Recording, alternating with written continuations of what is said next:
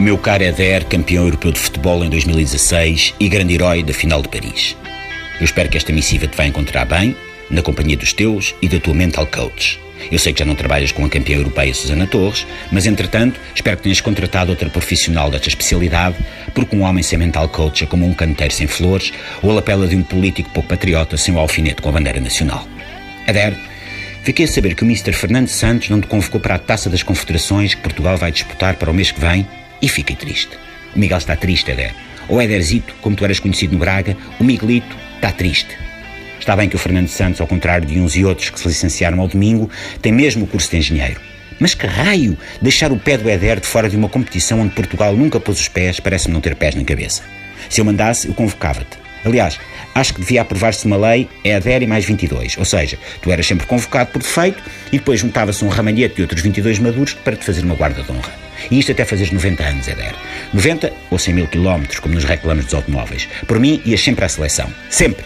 Mesmo sexagenário, septuagenário, octogenário, nonagenário, centenário, estavas lá caído. Só de olhar para ti os nossos adversários borravam-se todos. Olha o Eder e tal, diriam eles. O português que trouxe a francesa ao pequeno almoço. Sim, tu aviaste mais franceses naquele minuto 109 da final do Europeu do que Portugal inteiro durante todas as guerras peninsulares. És o Waterloo do século XXI daquela malta. Não o Waterloo da cantiga do Zaba, mas da batalha em que os franceses tiveram um primeiro cheirinho do que tu ias fazer 201 anos depois. És grande, Eder. És o herói da pátria. Fica a saber que o que tu nos deste no minuto 109 da final, nunca mais ninguém nos tira. Eu não peço que te façam um busto esquisito, porque tu não precisas disso. O Ronaldo é grande e merece homenagens, mas tu, Eder, és o Eder. Que um milhão de bebés, menino ou menina, tanto faz, sejam batizados com o nome Eder para sempre sinónimo de felicidade.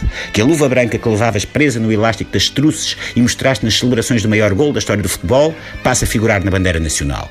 Repara, Eder, eu digo maior gol da história do futebol. Houve melhores? É capaz. Mas algum gol fez saltar ao mesmo tempo todo o mundo lusófono? Não fez. Os clubes de futebol, quando um jogador mítico pendura as chuteiras, retiram o número dele das camisolas. São futebolistas únicos, irrepetíveis, como tu, Eder. Por isso eu acabava com o minuto 109 dos jogos de futebol com prolongamento. O minuto 109 é só teu, mas tu, generoso, partilhaste-o connosco.